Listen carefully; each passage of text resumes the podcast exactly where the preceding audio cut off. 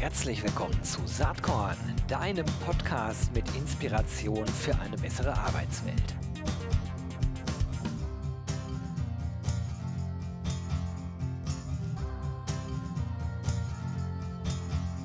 Hallo und herzlich willkommen zum Saatkorn Podcast. Heute spreche ich mit jemandem, den ich schon ewig kenne. Ihr kennt das auch. So Leute, mit denen man mal vor wirklich 10, 15 Jahren Bezugspunkte hatte. Und dann, dann weiß man, es gibt sie und auf einmal tauchen sie wieder auf. Und so ist das mir gegangen mit Stefan Rippler vom Persona-Institut. Er ist heute hier zu Gast. Hi Stefan, schön, dass du heute hier im Saatkorn-Podcast am Start bist.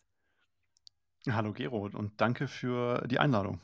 Super, ähm, dass du da bist. Erzähl doch mal ein bisschen, was du machst. Wenn man auf LinkedIn schaut, Stefan Rippler, da steht da erstmal Exzellenzberater des Mittelstands, CEO bei Rippler Media GmbH, Gründer des Persona-Instituts. Also man kann zusammenfassen, du bist auf jeden Fall ein Machertyp.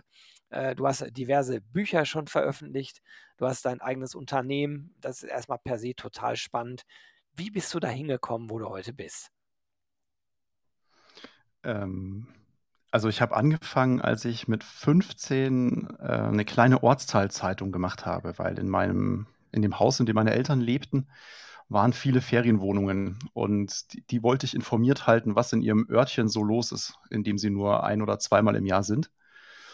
Und da hat mich der ähm, Lokaljournalist vor Ort als Mentor genommen und dann durfte ich ähm, mit ihm zusammen eine kleine Zeitung machen. Und seitdem schlägt das journalistische Herz in meiner Brust. Und schon damals habe ich mich mit Zielgruppen auseinandergesetzt, nämlich für wen schreibe ich eigentlich. Und das zog sich so ein bisschen durch mein Leben. Und ähm, ich war dann bei Bauer, habe da ein Trainee-Programm absolviert, äh, war da auch sehr lange in der Redaktion InTouch und habe mich dann entschieden, doch eher auf der kaufmännischen Seite zu bleiben. Das ist die zweite Seele in meiner Brust. Und dann zog ich so von einer Redaktion zu der nächsten, war sehr lange bei Computerbild und dann bei der Zeitschrift selber machen. Und dann habe ich mich entschieden, jetzt will ich mich endlich selbstständig machen, weil das wollte ich schon seitdem ich Abitur hatte.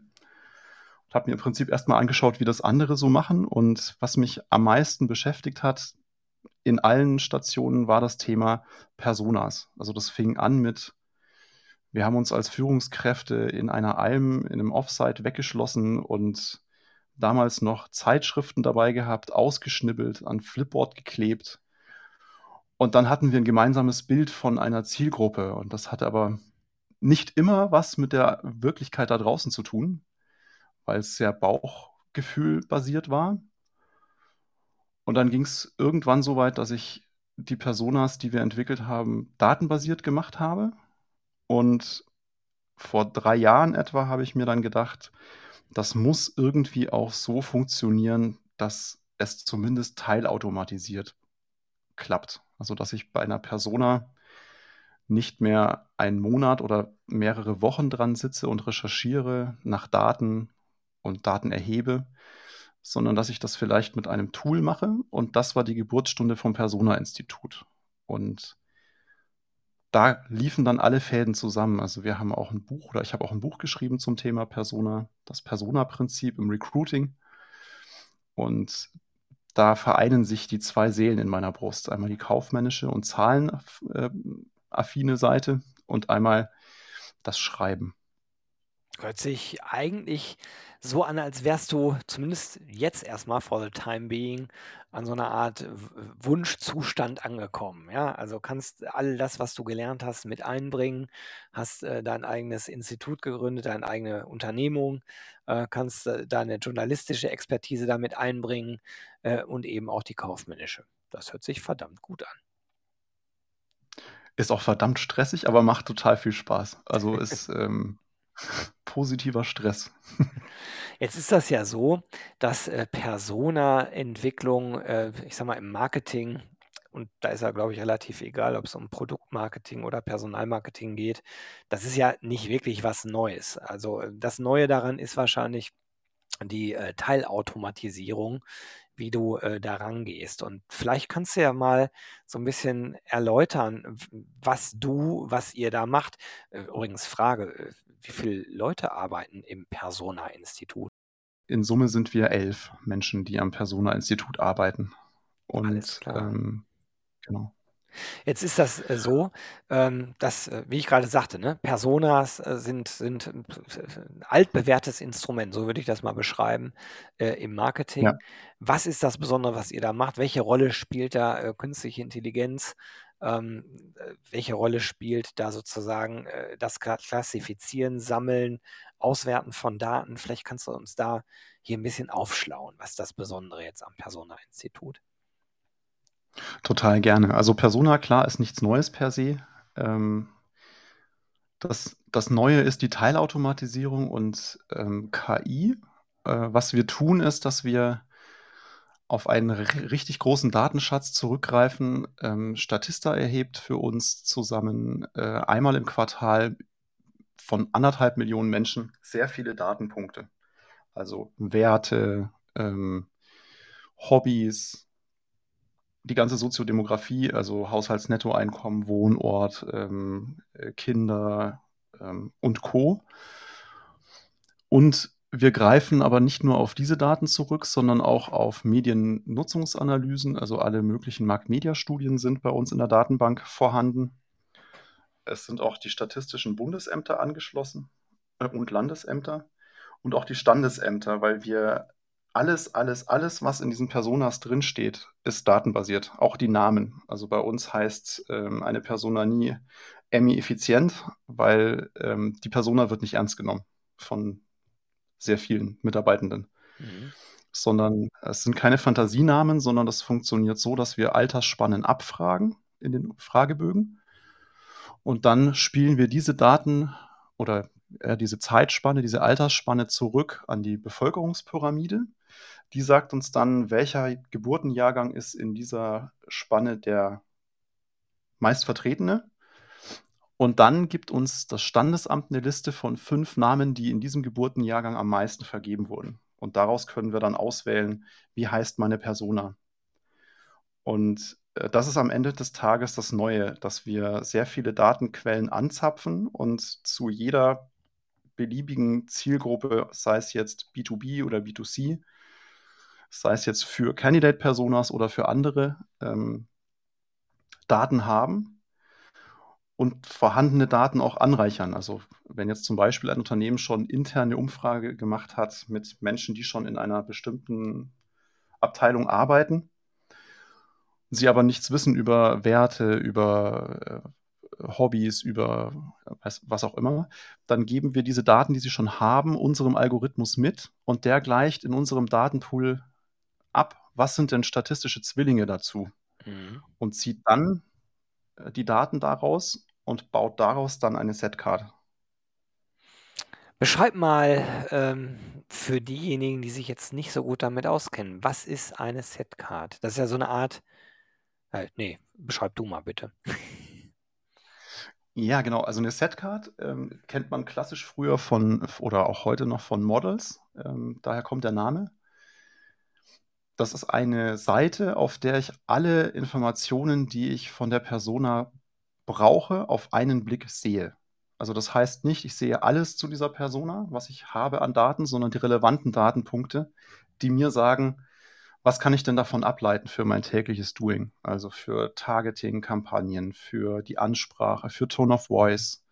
All die Informationen sehe ich da auf einer Seite mit Foto ähm, von der Person. Das kann man auch als Moodboard machen, also dass ich das nur ähm, in Bildern sehe. Das kann ich aber auch datenbasiert machen, dass ich dort eben die Datenpunkte sehe, die ich für meine tägliche Arbeit brauche. Jetzt kann man auf deiner Webseite, auf eurer Webseite, werde ich natürlich in den Shownotes verlinken, eine ganze Reihe von Beispiel-Setcards schon sehen. Ne? Und ihr unterscheidet da in Basic-Setcards und in Premium-Setcards. Was ist da die Differenzierung?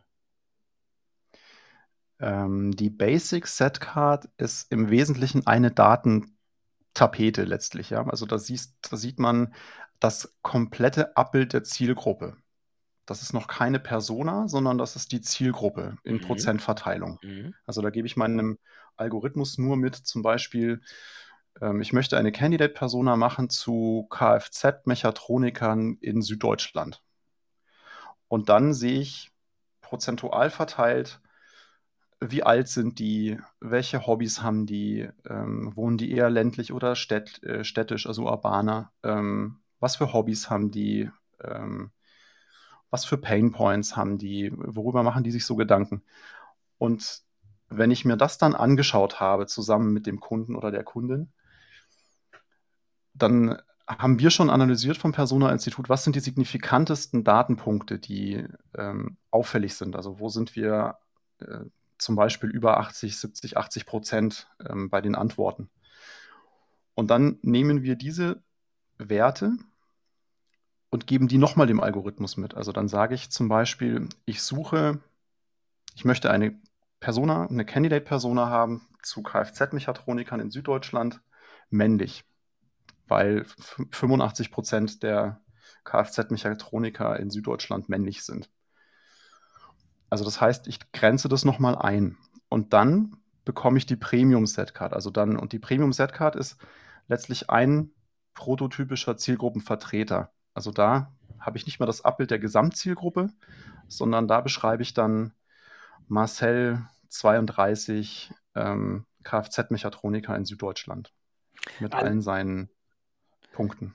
Für alle, die jetzt zuhören, ich werde eine solche Premium-Setcard mal für eine Candidate-Persona äh, vom Persona-Institut von der Webseite verlinken, damit das, wenn ihr jetzt hier zuhört, äh, dass ihr das nochmal richtig genau nachvollziehen könnt, wie detailliert dann so eine Premium-Setcard aussieht. Also ist extrem viel, was da drauf steht. Ähm, das kenne ich natürlich von meiner Arbeit äh, bei der Territory Embrace auch als Agentur machst du dir natürlich äh, über solche Candidate-Personas intensiv Gedanken mit und für die Kunden. Und ähm, ja, ihr könnt das sozusagen automatisiert oder halbautomatisiert so erstellen, wie, wie du es eben geschildert hast. Und das interessiert mich jetzt. Wie hoch ist der Automatisierungsgrad, um so eine Premium-Setguard äh, zu entwickeln? Also der Automatisierungsgrad bei der Basic Setcard ist 100 Prozent mhm. fast, also 98 ungefähr, ähm, weil wir mehrere, also im Hintergrund mehrere unterschiedliche Datenquellen noch manuell zusammenfügen müssen, die wir dann ins Tool einspielen und dann kommt über Nacht die Setcard dabei raus.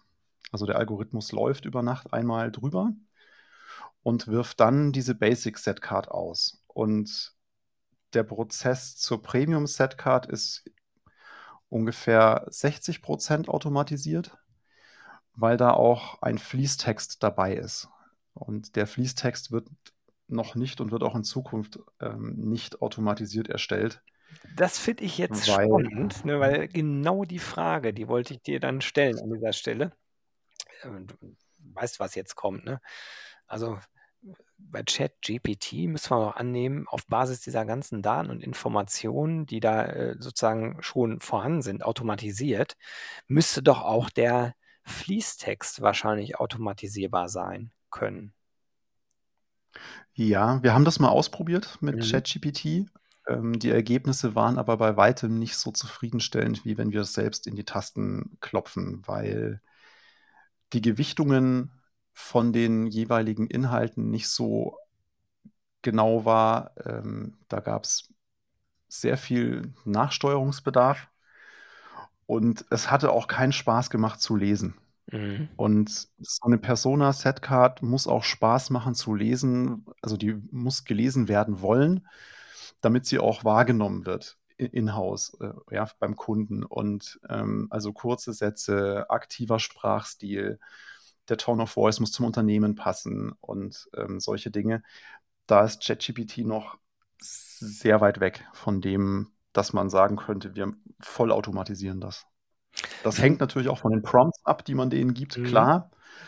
Also ein Stück weit ist das natürlich auch Arbeit, die man selbst einbringen muss, aber ähm, aktuell ist das noch keine Option. Jetzt ist es natürlich so, dass hier im Podcast ganz viele PersonalerInnen zuhören. Und äh, natürlich, äh, in dem Kontext, dieses ganze Candidate-Beispiel wird wahrscheinlich hier viele interessieren. Mal ganz platt gesagt, ich bin jetzt in einer Personalabteilung und denke drüber nach, boah, ich müsste irgendwie Datenspezialisten, äh, Data Analytics, äh, Experten, ExpertInnen genauer verstehen. Wie ist dann genau der Weg zu euch? Also wie kann ich so eine Persona bei euch bestellen? Also es gibt ähm, einen wichtigen Button auf der Seite, der heißt Gesprächstermin vereinbaren. Und damit startet es im Wesentlichen. Also wir, wir fangen mit einem kurzen Call an. Und äh, weil mir erstmal wichtig ist, zu verstehen, was sind denn die Ziele, die, die das Unternehmen hat mit den Candidate-Personas oder Personas generell. Und dann durchlaufen wir so einen kleinen Mini-Fragebogen. Also wir erheben schon mal Daten, die die dem Unternehmen in der Regel vorliegen, aus zum Beispiel aus Personalsystemen, also anonymisiert natürlich. Ne? Wir fragen Gehaltsspannen ab, wir fragen ab, ob es noch irgendwelche anderen Sachen wie Arbeitszeitdaten äh, gibt, ähm, unter, Unternehmenszugehörigkeiten, ähm, Alter, Soziodemografien von den aktuellen Stelleninhaberinnen und Stelleninhabern, um zu eruieren, mit welchen Daten füttern wir jetzt unseren Algorithmus? Und ähm, ganz wichtig ist die erste Frage, nämlich nach der Stellenbezeichnung und Synonymen danach. Also Kfz-Mechatroniker, Mechatroniker, äh, Automechaniker, Automechatroniker und so weiter. Ähm, die versuchen wir alle einzufangen. Und damit starten wir dann den Prozess hin zu dieser Basis-Setcard, also zu dieser Datentapete, dem Abbild der kompletten Zielgruppe. Und dann gibt es nochmal ein Gespräch mit dem Kunden oder der Kundin, um ja letztlich die äh, Kriterien, die wir dem Algorithmus mitgeben, nochmal einzugrenzen, nochmal ein bisschen ähm, fester zu zurren. Und wenn wir das gehabt haben, das Gespräch, dann gehen wir in den Daten-Deep Dive und machen daraus dann eine Premium-Set-Card. Und damit lassen wir aber den Kunden oder die Kundin auch nicht alleine, sondern wir erstellen sie und leiten auch schon für uns ersichtliche operationalisierte Handlungsempfehlungen ab. Also zur Ansprache, zu den Werbetouchpoints, ähm, zu den Mediennutzungsverhalten, also welche Kanäle sollte ich ansprechen, was für Benefits ähm, sind den Leuten denn da wichtig beim Job? Also mit was kann ich die anreizen? Ähm, mit was auch nicht? Was schreckt ab am Job? Und das ist dann das Persona Playbook in Anführungsstrichen. Das ist sozusagen noch eine, eine Zusammenfassung der Premium Setcard, wo es wirklich darum geht, was kann ich als Recruiter oder als Employer ähm, Branding äh, Kollege oder Kollegin jetzt mit dieser Persona operativ im Job anfangen. Mhm.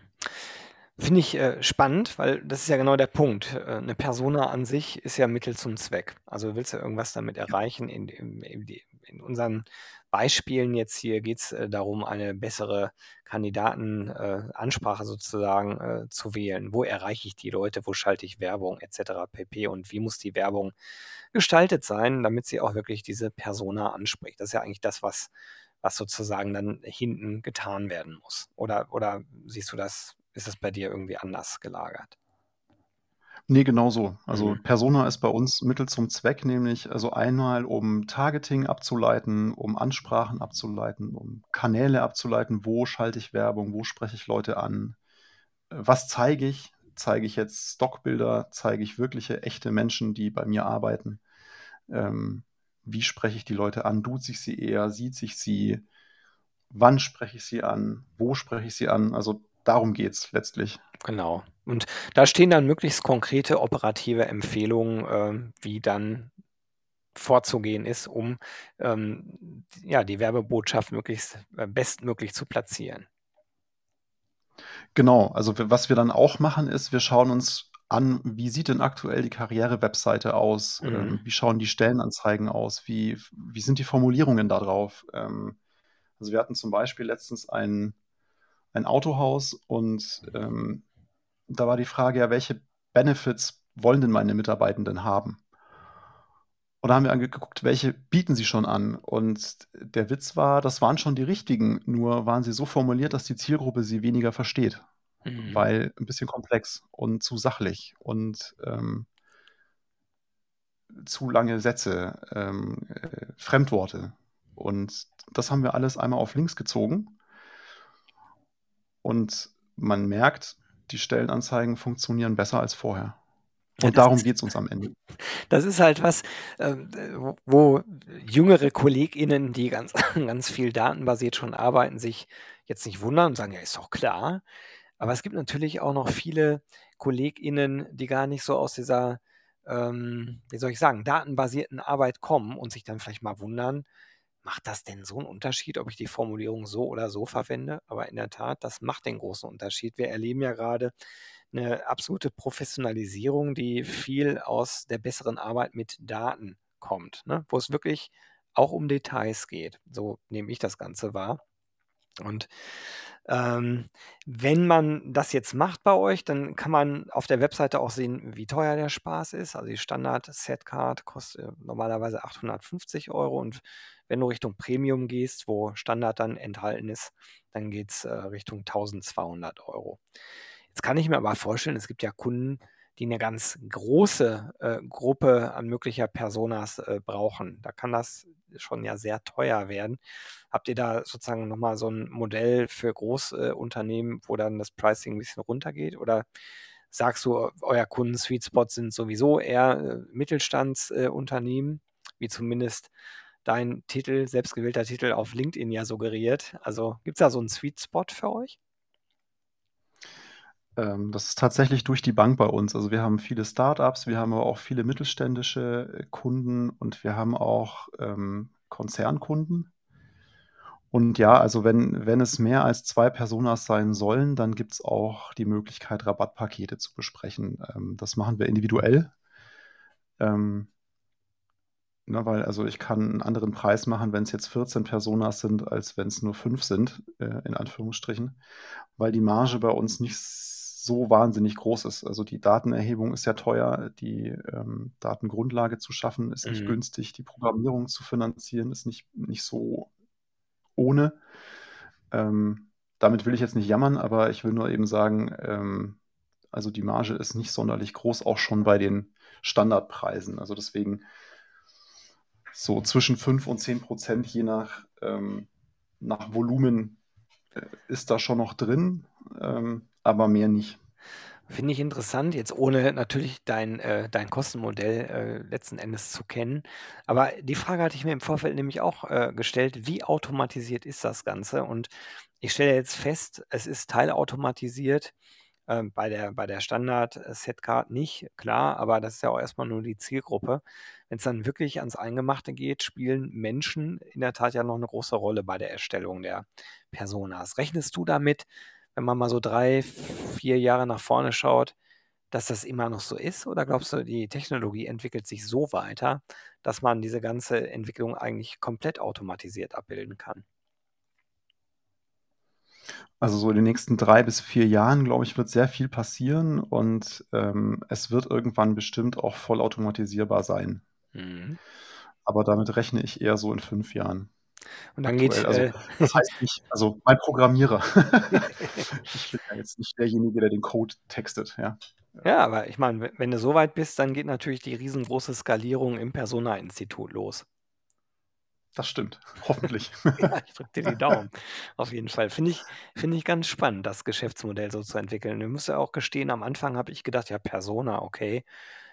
Was ist das Besondere? Aber ja, spannend, wie, wie du das ganze Thema entwickelt hast. Und kurze Frage, unabgestimmt, deswegen ist auch jede Antwort völlig äh, okay. Äh, wäre denkbar, dass wir ein Persona-Prinzip-Buch verlosen hier im Podcast? Ja, super gerne, klar. Total nett von dir. Also Leute, wer sich stärker mit dem Thema Persona beschäftigen möchte, der kann ein Buch von Stefan Rippler gewinnen, das Persona-Prinzip. Was müsst ihr dafür tun? Ist wie immer ganz easy. Schickt mir eine E-Mail an gewinne.saatkorn.com mit dem Betreff Persona und vergesst bitte eure Postadresse nicht. Alright. Stefan, das ist spannend, was du zu erzählen hast. Die Zeit ist allerdings auch schon relativ weit fortgeschritten. Deswegen an der Stelle schon meine letzte Frage. Äh, du weißt ja, der Claim von Saatkorn ist Inspiration für eine bessere Arbeitswelt. Gibt es irgendwas, was dich in letzter Zeit inspiriert hat und zum Nachdenken gebracht hat? Ja, äh, täglich, mein Sohn. Ähm, äh, weil was ich aktuell ganz viel mache, ist ihm beim Spielen zuzugucken und wie er spielerisch Probleme löst. Und da kann ich mir einiges für die Businesswelt äh, abgucken, weil äh, an Kreativität mangelt es ihm nicht und mir manchmal schon, auch wenn Kreativität zu meinem Job gehört. Aber so der Aufruf an mich, immer mal wieder die Perspektive zu wechseln, einen Schritt zurückzugehen, mal um die Ecke denken. Ähm, das lerne ich gerade von meinem Sohn. Sehr cool. Wie alt ist der? Vier. Ja, das ist ein spannendes Alter. Ich habe auch ein paar Kinder, vier Stück, die sind aber schon deutlich älter. Ich wünsche dir äh, ganz, ganz viel Spaß äh, privat und ganz viel Spaß und Erfolg beruflich. Äh, ich werde verfolgen, wie es mit dem Persona-Institut weitergeht und danke dir jetzt erstmal ganz, ganz herzlich, dass du dir eine halbe Stunde Zeit für Saatkorn genommen hast. Wir sehen uns bald, denn äh, du kommst ja auch zum RC-Festival äh, am 6. und 7. Juni. Da bist du mit dem Persona-Institut mit am Start. Und da freue ich mich drauf. Wir freuen uns auch schon. Das ganze Team ist schon. Wir fahren nach Berlin. Yes. Wir fahren nach Berlin, yes, genau. Also alles klar, bis Juni spätestens, Stefan. Ciao. Bis dann, mach's gut. Ciao. Hat dir diese Saatkorn-Podcast-Episode gefallen? Dann komm doch am 6. und 7. Juni nach Berlin. Da gibt's das RC23 Festival unter dem Motto Open Your Mind to Recruit and Retain. Wir wollen da gemeinsam lernen, netzwerken und feiern. Mit über 130 SpeakerInnen auf sieben Stages, In- und Outdoor, mit sechs Panels, fünf Workshops, vier Talks, zwei Book-Signing-Sessions, ähm, ganz spannenden Keynotes, Praxis-Cases äh, en masse, einer großen HR-Tech- und Startup-Area mit 40 Startups und äh, HR-Tech-Lösungen mit eigenen Focus-Stages für die Themen Recruiting, Retention und Ausbildung. Und vieles, vieles mehr. Eine geile Party gibt es am 6. Juni obendrauf. Super Live-Act, DJ, Open End, Food and Drinks included. Ähm, Tickets gibt es ab sofort unter www.rc23.de. Ich freue mich, wenn wir uns dort sehen. Bis dann. Ciao.